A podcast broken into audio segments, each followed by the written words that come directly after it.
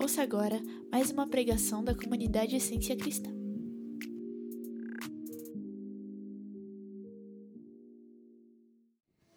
Sei que a gente tem uma formalidade para a gente ministrar a palavra, mas durante a adoração ele me deu vontade de quebrar um pouquinho e a gente ter esse momento de poder olhar né, um nos olhos dos outros. A gente está no terceiro C hoje, né, da, daquilo que a gente quer construir como comunidade. E um momento como esse que a gente acabou de, de vivenciar juntos, né, pode, pode-se dizer que a gente construiu juntos uma mentalidade de um grupo que deseja a presença dele, que deseja fazer muitas coisas, mas que estas coisas sejam feitas debaixo desse lugar, da presença dele. E como o Diego colocou na semana passada, o nosso senso de comunidade a gente está construindo ainda. A gente está se conhecendo. Essa semana mesmo, por mais de duas vezes, eu pensei em ligar para ler. Ele comentou que teve o mesmo sentimento. Tive vontade de ligar para o Marconi, não liguei. Comecei a conversar com o Diego, até marcamos para o dia seguinte, mas não deu certo. Mas eu quero trazer isso não no sentido de culpa, não para que a gente olhe para isso e se, sinta, se sinta culpado porque não fez, mas só para que a gente entenda que existe um processo, existe algo que, que a gente está fazendo juntos. E não tem problema nenhum a gente aprender fazer isso no processo. A gente tem muitos sonhos, é, tem muitas pessoas junto com a gente, estamos juntos, né? somos alguns que têm uma caminhada para chegar até aqui. E cada um dentro da sua caminhada tem aquilo que viveu com Deus. E então a gente sabe muito bem o que a gente quer? Relacionado à comunidade, ao, a, a, olhar nos olhos, a desfrutar da presença de Jesus, a, a ferir um ao outro. Mas tudo isso vai nascer de um ambiente onde a gente construiu a nossa confiança, o relacionamento, que não quer dizer que a gente vai construir um lugar onde todos os dias da semana a gente vai estar um, uns nas casas, na, na casa um, uns dos outros. Pode acontecer também, mas não é sobre isso, é sobre quem a gente é juntos. É sobre aquilo que a gente vive na nossa, no nosso ser, quem a gente é, pessoa, o indivíduo, aquilo que a gente está construindo com ele. Mas a gente tem um, um lugar onde a gente tem o outro para aferir aquilo que a gente está construindo. Para a gente ouvir e olhar para a gente e entender se aquilo que a gente está construindo na nossa individualidade está certo. A gente vai chegar um pouquinho nisso. E pensando em comunicação, pensei em tantas coisas, mas hoje a gente vai transitar por um texto muito bonito, muito bem escrito, texto aos Hebreus. Eu queria fundamentar tudo que a gente vai conversar sobre comunicação a partir do capítulo 12. E eu acho que é gostoso esse lance a gente estar no ciclo aqui, que a gente consegue abrir a Bíblia, abrir o aplicativo do celular juntos, ao mesmo tempo que as crianças fazem parte disso com a gente também. Olha só o que diz esse texto aqui, Romanos 12. Portanto, também nós, desculpa, Hebreus 12, gente. Portanto, também nós, uma vez que estamos rodeados por tão grande nuvem de testemunhas, livremo-nos de tudo o que nos atrapalha e do pecado que nos envolve e corramos com perseverança a corrida que nos é proposta, tendo os olhos fitos em Jesus, Autor e Consumador da nossa fé Pela alegria que lhe fora proposta, suportou cruz, desprezou a vergonha e assentou-se à direita do trono de Deus. Pensem bem naquele que suportou tal oposição dos pecadores contra si mesmo, para que vocês não se cansem nem desanimem.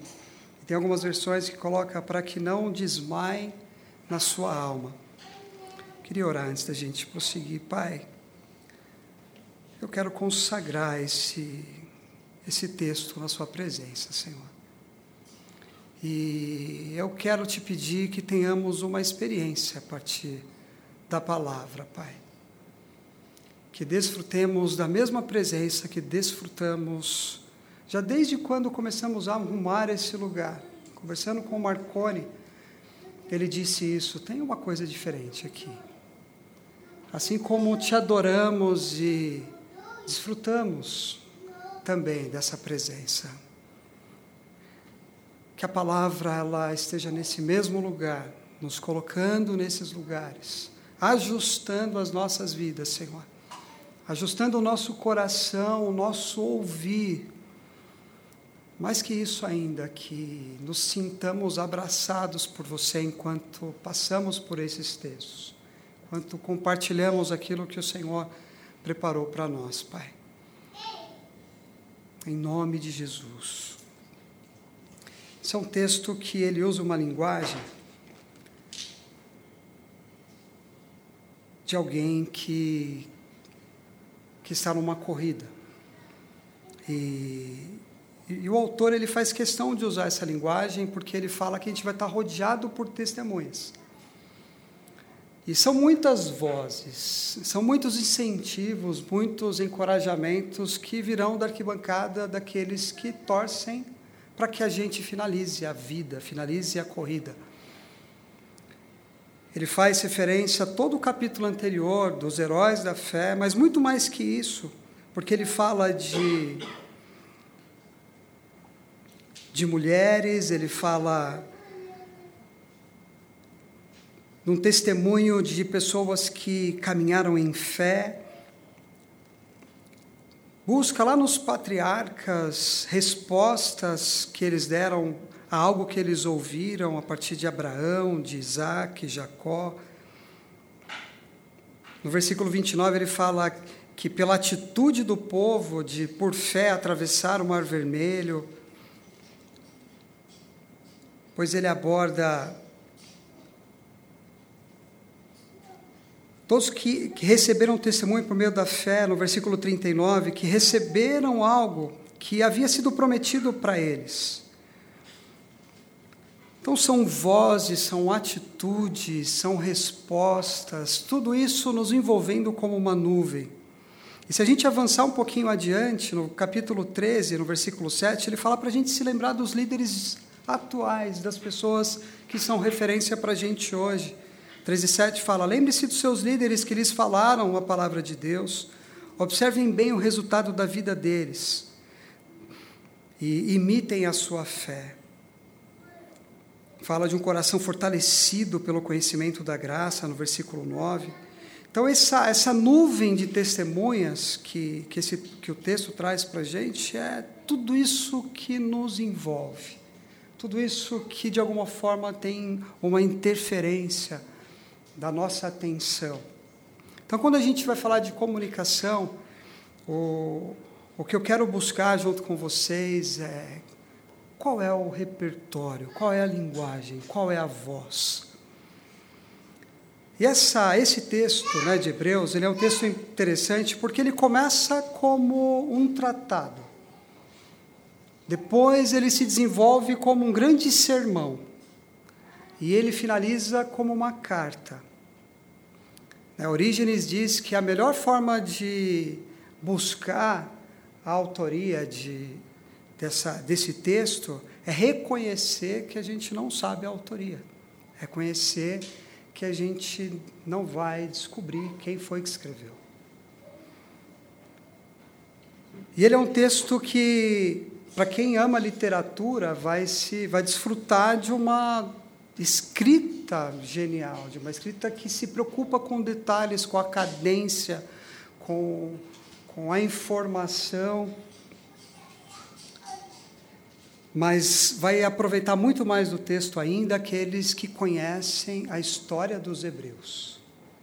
E aí sim a gente entende o porquê que é um texto aos Hebreus, porque é necessário que se conheça a antiga aliança, é necessário que se conheça a vida dos Hebreus, de como eles se relacionaram com Deus. E eu queria, antes da gente mergulhar no, no texto, transitar um pouquinho por esse entendimento. Quem são os Hebreus? Aí, é uma nação que nasce a partir de uma pessoa, de uma família, de um casal.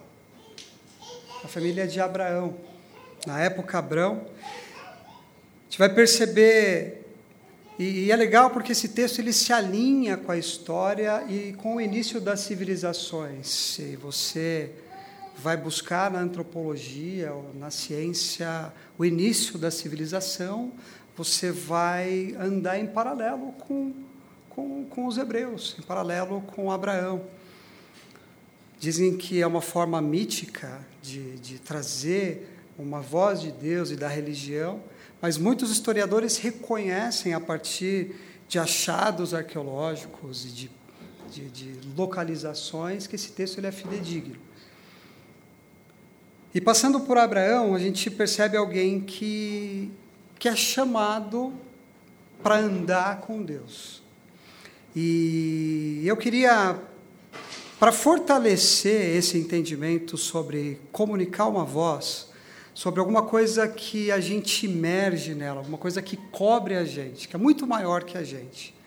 Entender um pouquinho, eu tenho um mito na, na história desse início das civilizações, que enquanto eles eram domésticos ali, se preocupavam em plantar aquilo que eles iam comer, e, e a história vai tratar de alguém que pensa um pouquinho adiante. Eu preciso construir alguma coisa para produzir um pouco mais.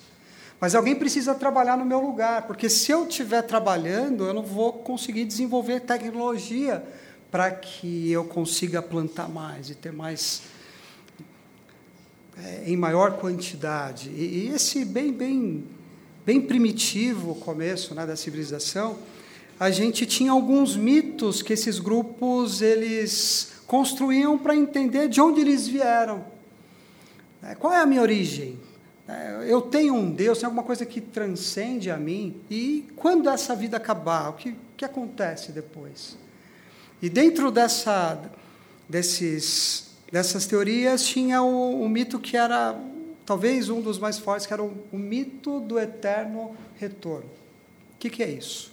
As pessoas elas enxergavam a corrida, a vida, a partir desse mito. E eles entendiam que a divindade ela estabelecia a função das pessoas. Então quem era o, o líder, quem trabalhava, quem era rico, quem era pobre, o que cada um fazia. E as divindades elas interagiam com com os homens no início dessa civilização. E ela e eles tinham que apaziguar essa divindade, oferecer sacrifícios, e a partir desse relacionamento, eles eliminavam o que eles chamavam de caos, aquela coisa que era sem ordem. E dentro desse mito do eterno retorno, existia uma coisa que era muito pessimista. Eles entendiam que a vida terminava na argila. Então, eles vinham da argila e retornavam para a argila. Então, por que pessimista? Porque se acabava no, no final da vida, eles se entendiam como o solo dos próximos e nada além disso. Então, eu já nascia com algo pré-determinado para aquilo que eu iria fazer, e depois que eu cumprisse aquilo que não, não participava com a minha vontade, eu voltava para a argila. Então, extremamente pessimista. E é nesse lugar pessimista nesse, nesse, nessa forma de pensar as coisas. Todo, todos os anos eles comemoravam o Ano Novo, apaziguando essa divindade, e eles não modificavam muito os papéis, porque isso trazia desconfiança. Então eles mantinham os mesmos papéis e isso fortalecia esse mito de, de, de uma coisa triste, né? sem, sem expectativas, desesperançoso. Mas de repente entra um Deus em cena e ele fala com o homem, ele fala com Abraão. Você quer sair dessa condição, desse ciclo? É o seguinte: se você acreditar em mim, eu vou andar com você, vou te levar para um lugar. E detalhe, você não sabe para onde é. E a gente vai construir algo juntos. E ele já tinha uma certa idade, Abraão, e ele, a partir de você, eu vou. Você vai ter uma descendência que não dá para se contar, como não se pode contar a areia da praia, as estrelas do céu. É desse sentimento, é dessa voz que nascem os hebreus. É, esse é o sentido desse povo, essa é a razão de existência deles. É um povo que se relaciona com Deus. Depois ele aparece várias vezes na, na, caminhando com Abraão e, e, por muitas vezes ele fortalece o que prometeu e, e, e, dá algumas especificações, algum, algumas orientações para Abraão, como em Gênesis 17, para que ele fosse íntegro e perfeito e seguisse né, a voz que tinha chamado ele. E esse texto, é, eu queria trabalhar essa comunicação, essa é a nossa origem, essa é a nossa história. Eu só posso comunicar algo que me conecta com aquilo que é verdadeiro e eterno. É, a partir dos hebreus é, vem o, o judaísmo, e, e, que se desdobra em quem a gente é. Então é a nossa história, é a nossa religião, é, são os nossos pais.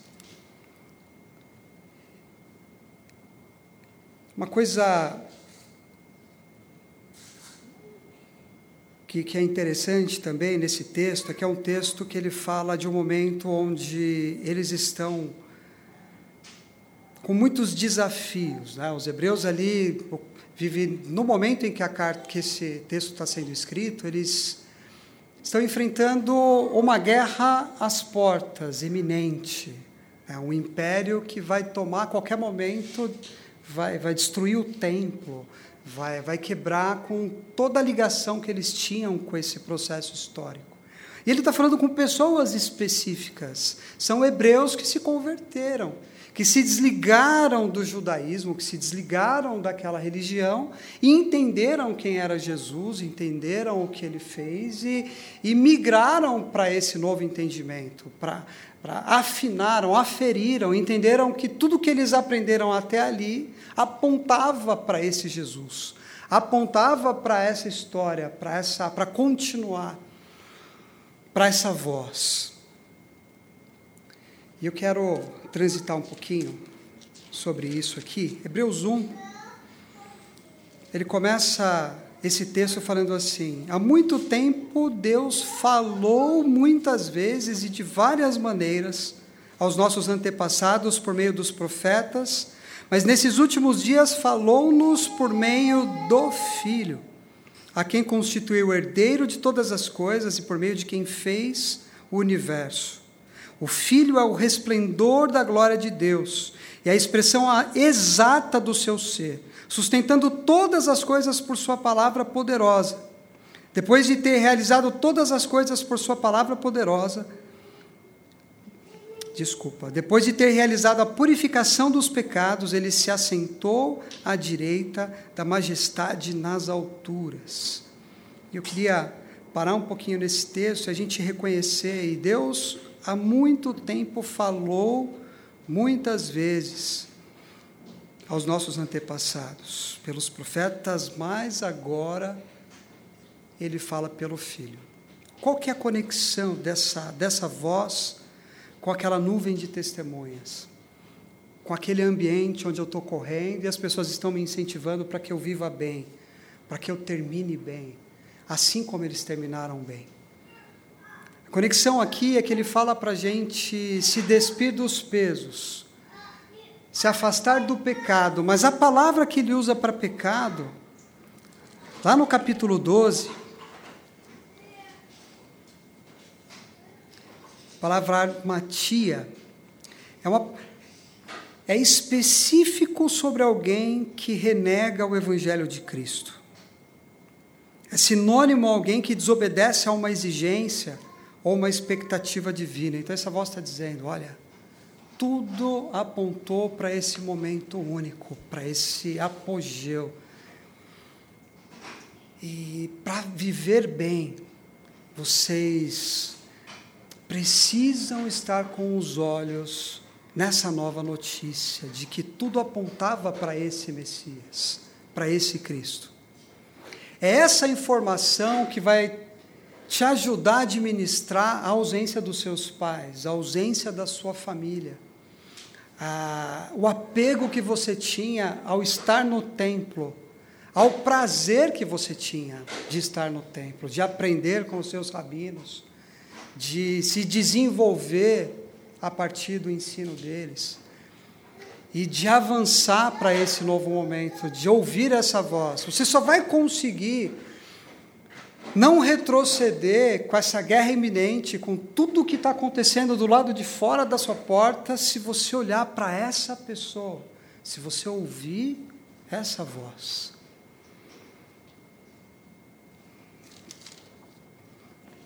Capítulo 2.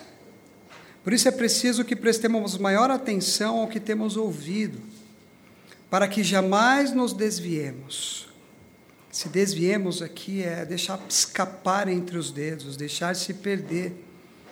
E é sinônimo de uma palavra que é sair de alguém que está muito perto de você. Então, eu queria trazer esse sentimento desse texto para que eu só comunico aquilo que eu me relaciono. Há uma voz que ela é pessoal para mim. É, tem uma palavra que traduz melhor isso.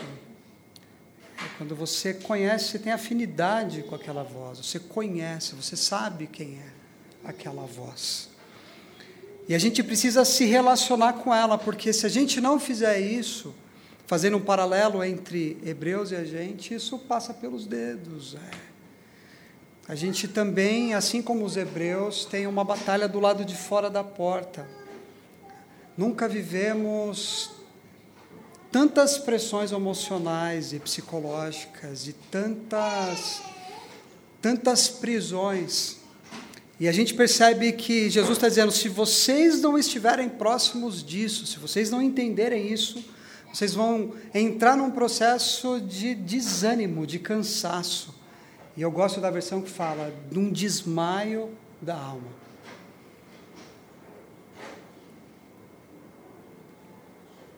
Trazendo, né? A gente, eu queria até falar disso sem trazer aquela, aquele preconceito que a gente tem.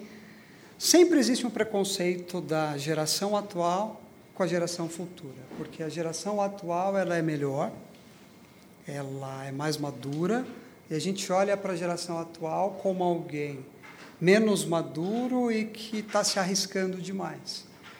Então, eu queria falar Tá, deixando esse, esse sentimento ausente, assim, olhar para essa geração com, com redenção, olhar para essa geração e entender que essa, esse distanciamento da voz, né, o racionalismo, o iluminismo nos fez olhar para a vida com óculos diferentes, olhar para a vida que tira o sagrado do dia a dia, que tira, que desvincula o, o religioso espiritual para entender as coisas a partir de testes científicos, de, de, daquilo que é palpável. Então, o resultado disso é, é um distanciamento de Jesus, é um distanciamento do Evangelho.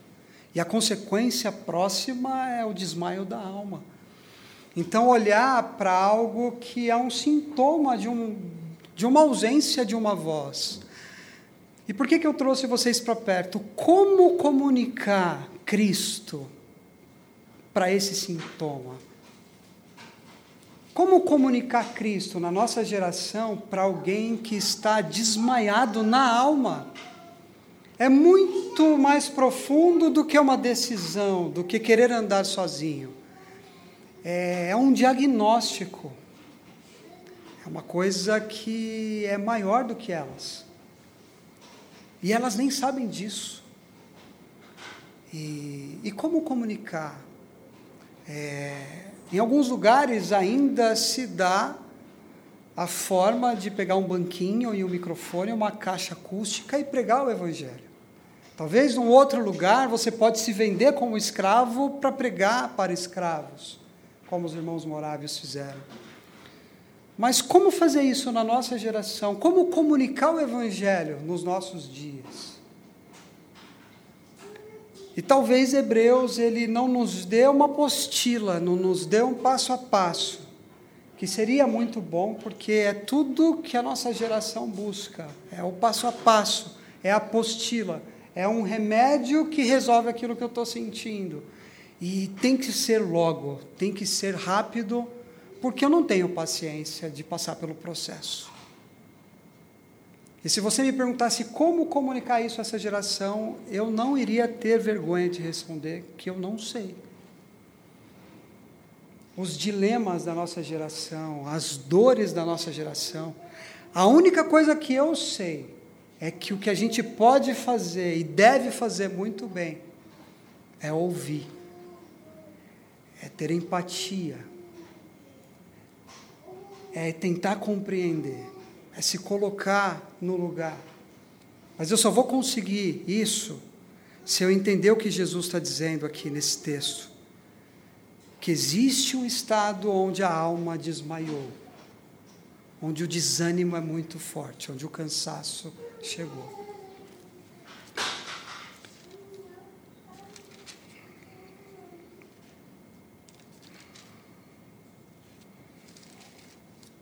Quero ler o texto novamente. Eu acho que conforme a gente vai conversando, vai amplificando um pouquinho o que a gente enxerga no texto.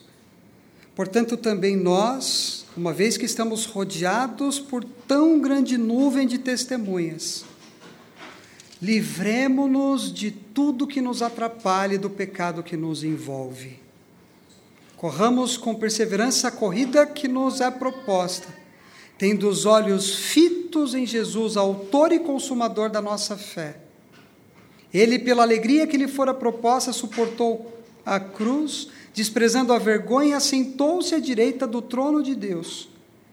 Pense bem naquele que suportou tal oposição dos pecadores contra si mesmo, para que vocês não se cansem e nem desanimem. Eu queria voltar a, junto com vocês ouvir vozes nesse texto aqui. Nuvem de testemunhas, todas essas pessoas aqui. Mas tem uma pessoa que se junta a essas testemunhas, que está no capítulo 10 anterior. Eu quero chegar nela a partir de uma leitura um pouquinho mais comprida. Eu quero ler a partir do versículo 8 com vocês. Ouça essa voz. Sacrifícios, ofertas, holocaustos e ofertas pelo pecado não quiseste, nem deles te agradaste, os quais eram feitos conforme a lei. Então acrescentou: Aqui estou, vim para fazer a tua vontade.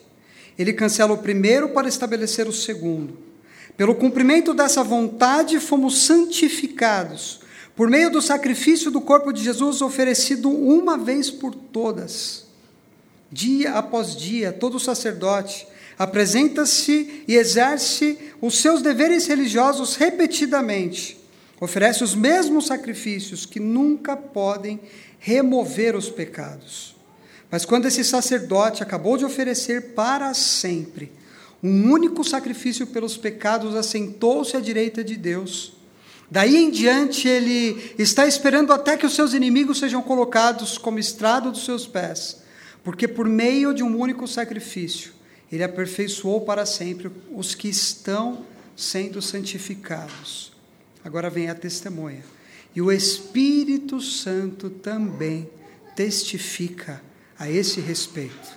Primeiro ele diz: Essa é a aliança que farei com eles. Depois daqueles dias, diz o Senhor, porei as minhas leis em seu coração e escreverei em sua mente E acrescenta: Dos seus pecados não me lembrarei mais. Onde os seus pecados foram perdoados, não há necessidade de sacrifício por eles. Uma testemunha que diz: Eu habitarei dentro de você, e você terá uma voz minha na sua consciência. Nessa nuvem de testemunhas, a gente tem essa figura que João 16 fala que somos morada dele. Também fala que ele precisava ir, Jesus dizendo que ele precisava entrar né, no, no romper dos céus, ser recebido pelos céus para que os céus enviasse outro. E esse outro iria nos instruir, iria nos ensinar, nos posicionar, revelando a verdade a voz. É isso que a gente quer construir como comunidade, uma comunidade que respeita essa voz, que tem paixão por essa voz, que tudo o que faz, faz porque reconhece essa voz. E uma voz que nos coloca num lugar de admiração a uma pessoa, que é Jesus. Uma comunidade que não faz atividades para ser aceito por Ele, que não estabelece regras e normas para, para ter um nome ou um reconhecimento diante dele, mas uma comunidade que olha para o que Ele fez e entende que nele temos os nossos pecados é, perdoados, temos a, a nossa dívida paga, o problema com o pecado resolvido por alguém e que obedece porque se apropriou dessas verdades. Não fazemos para pertencer, mas fazemos porque pertencemos. E isso o texto de Hebreus chama de um novo e vivo caminho. E ele fala de comunidade aqui também. Olha como ele fala do, no versículo 22 de, do capítulo 10. Sendo assim, aproximemo-nos de Deus com um coração sincero e com plena convicção de fé, tendo os corações aspergidos para nos purificar de uma consciência culpada e tendo os nossos corpos lavados com água pura. Apeguemo-nos com firmeza à esperança que professamos, pois aquele que prometeu é fiel. Ele fala do indivíduo primeiro, de pessoas que entenderam essa mensagem e, por entender, tem a sua vida limpa diante de Deus e consegue se relacionar com Ele. E fala de um crescimento individual, de um comprometimento com a salvação. Né? Wesley, se não me engano, ele diz do desenvolvimento da salvação. É alguém que tem um compromisso com as verdades. E esse compromisso individual que não é individualista, mas é pessoal, o que eu faço em secreto com Deus, é, como eu me comprometo, como eu busco me amadurecer com Ele, faz com que a minha adoração, que o meu respeito pelo, pelo meu irmão, que, que a minha comunicação ela seja sincera. É o que ele fala aqui, um coração sincero, convicto, genuíno. Mas ele, mas ele não para por aí no individual, ele continua nessa construção da comunidade no versículo 24, quando ele diz: E consideremos uns aos outros para nos incentivarmos ao amor e às boas obras. Não deixemos de nos reunir como igreja, segundo o costume de alguns, mas procuramos encorajar-nos uns aos outros, ainda mais quando vocês veem que o dia se aproxima. Em outras palavras, é na comunidade que você vai expressar o seu sincero, o seu genuíno, o seu comprometimento com aquilo que você está aprendendo com ele. E o outro também vai compartilhar. E a gente vai se aferir juntos.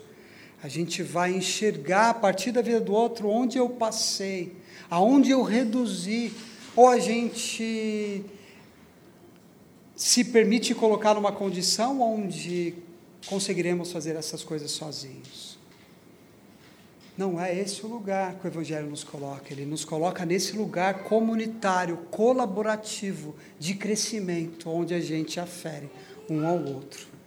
E é isso que faz com que a nossa adoração, com que o nosso relacionamento e com que o nosso crescimento ele passe de genuíno e sincero para fidedigno, para fiel, polido em comunidade. E, e é esse tema que eu queria trazer quando a gente fala que precisamos andar juntos para aferir, para afinar o nosso repertório, a nossa linguagem. É, ter momentos como tivemos de adoração agora há pouco, de oração, como foi feita do Marconi, e enxergar o coração do outro, é começar a admirar a vida do outro. É, na, quando eu falei sobre adoração, eu falei que quando a gente se aproxima de Deus, a gente precisa restaurar na nossa comunicação aquela postura de temor, aquela, que é aquela coisa que espanta, mas ao mesmo tempo que espanta, nos atrai, nos faz ficar admirados por aquilo que Ele é. Mas a gente precisa restaurar também a, a visão da paternidade de Deus, né? do Deus como noivo, do Deus como marido, como pai. E a gente, a partir desse afeto, a partir desse cuidado, né, como Isaías 56, que ele prepara um lugar e cuida dos seus filhos a partir de uma cidade que é como se acalentasse, se abraçasse os filhos, e unir esse temor e esse amor. Eu queria trazer isso para o texto, que é um texto que fala de lei e de graça, de obedecer, de temer, para que eu tenha benefícios, mas de acreditar, de confiar, para que, eu, para que, é, que já são os benefícios, para que eu obedeça. É, é unir essas duas coisas. Porque a lei, ela também foi um presente, porque era pela lei que eu me diferenciava como sábio, que eu me diferenciava como pertencente a Deus que eu me diferenciava como um Deus que se relacionava comigo. Mas é pela graça que eu me sinto confiante de me colocar como alguém ou como um lugar que eu não era digno de ser, que eu não era digno de estar. E a partir dessa postura, então, nasce a reverência, nasce o afeto, nasce a devoção. E a gente pode se comunicar essa é a nossa comunicação. Isso é o que esse texto maravilhoso de Hebreus quer equalizar na gente. E ele faz isso a partir de um momento trágico. Ele faz isso a partir de um testemunho trágico. Quando, ele, quando Jesus ele entra em cena, ele fala: Olha, olha para todas essas testemunhas.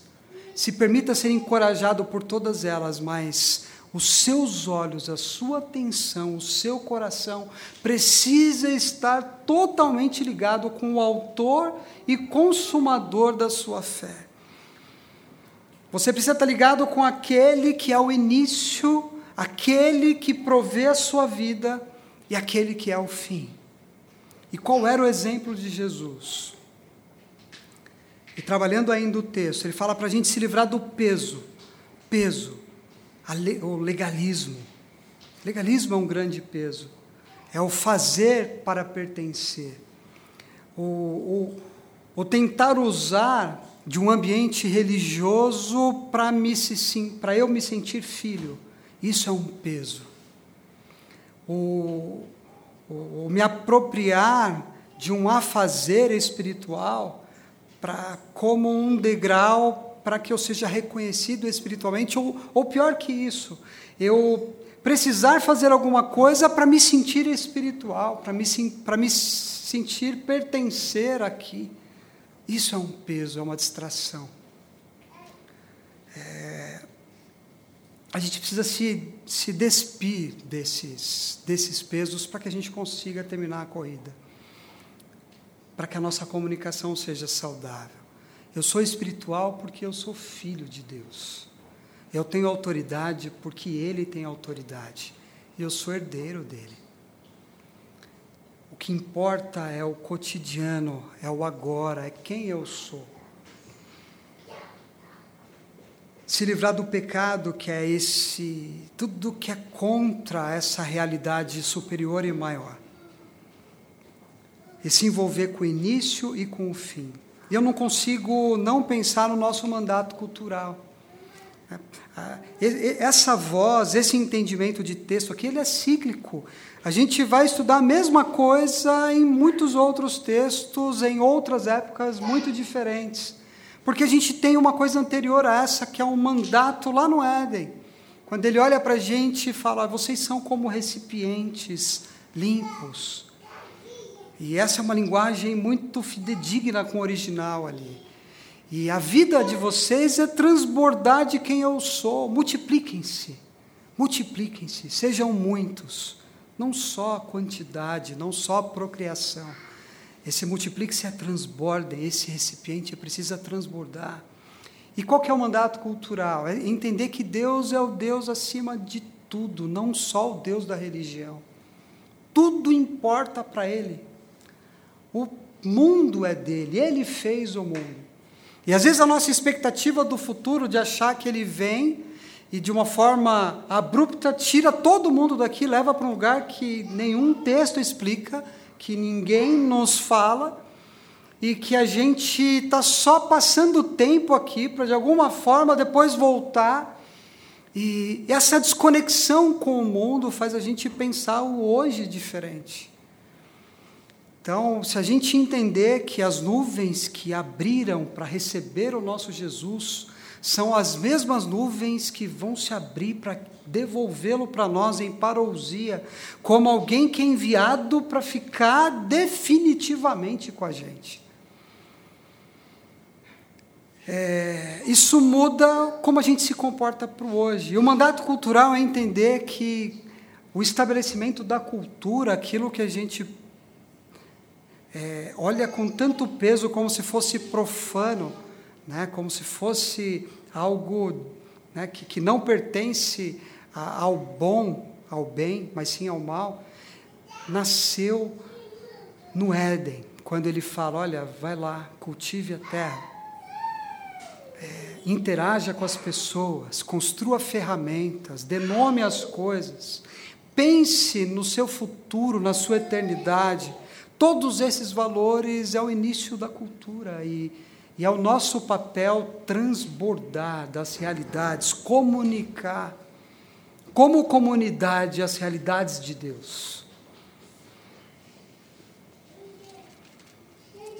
E olha aqui que ele fala para a gente encerrar, no capítulo 6, versículo 13. Antes de ler isso aqui, quando ele se coloca como exemplo, Jesus, ele está dizendo que tudo que é contra esse entendimento, toda a religiosidade, numa brincadeira interna que a gente tem lá em casa, as crentices, né? E a gente vê muito mais isso do que a espiritualidade nos nossos dias. E, e isso é algo comum e que só vai piorar. Todas essas coisas foram elas que foram impedimentos para Jesus. O ser dono da religião, o ser dono de Deus, é o que é, se colocava como obstáculo para Jesus. A gente não via uma prostituta interferindo em quem Jesus era, ou naquilo que ele ia fazer, mas a gente via um sacerdote questionando o que ele estava fazendo e para quem estava fazendo. Que eu quero dizer com isso? Esse legalismo, esse apropriar-se de Deus, né? todas essas coisas, é, Jesus está dizendo para a gente se afastar de tudo isso e que a gente precisa lidar com tudo isso, porque isso tem a ver com aquilo que a gente carrega, com aquilo que a gente pensa. Talvez uma linguagem diferente, mas dentro da nossa comunicação existem essas coisas. Sabe aquele preconceito que a gente só vê no outro, né? É, em temas né, da nossa sociedade, coisas que acontecem que a gente olha com extrema revolta porque foi um preconceito, mas às vezes na nossa fala tem uma coisa muito similar, muito compatível com aquilo que a gente viu. Essas realidades que participaram do processo de, de obstáculos para Jesus são coisas que a gente precisa refletir e entender se não estão inseridas na nossa comunicação. E Ele está dizendo para a gente: se afaste dessas coisas. Eu, essas coisas foram como obstáculos para mim e são para vocês também.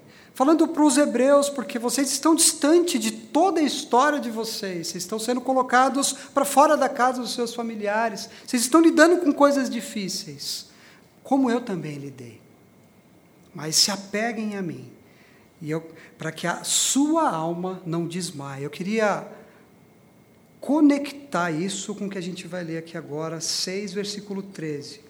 Quando Deus fez a sua promessa a Abraão, aos hebreus, por não haver ninguém superior a quem jurar, ele jurou por si mesmo, dizendo: Esteja certo que o abençoarei, farei numerosos os seus descendentes.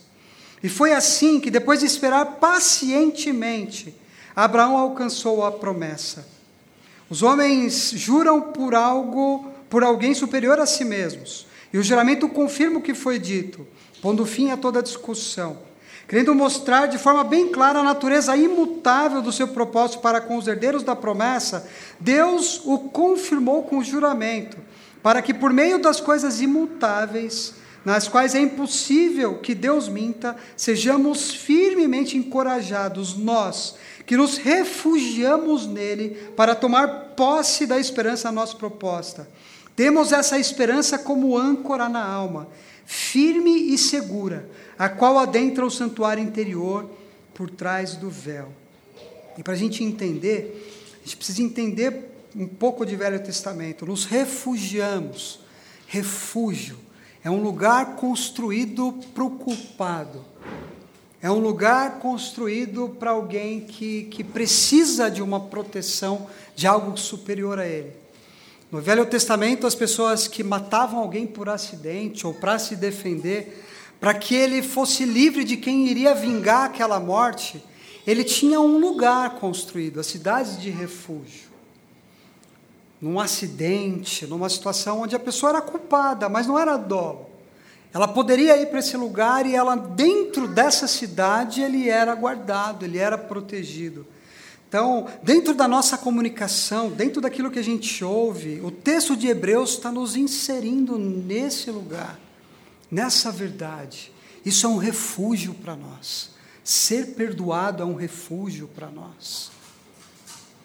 Ser inserido por amor nesse lugar é um refúgio para nós.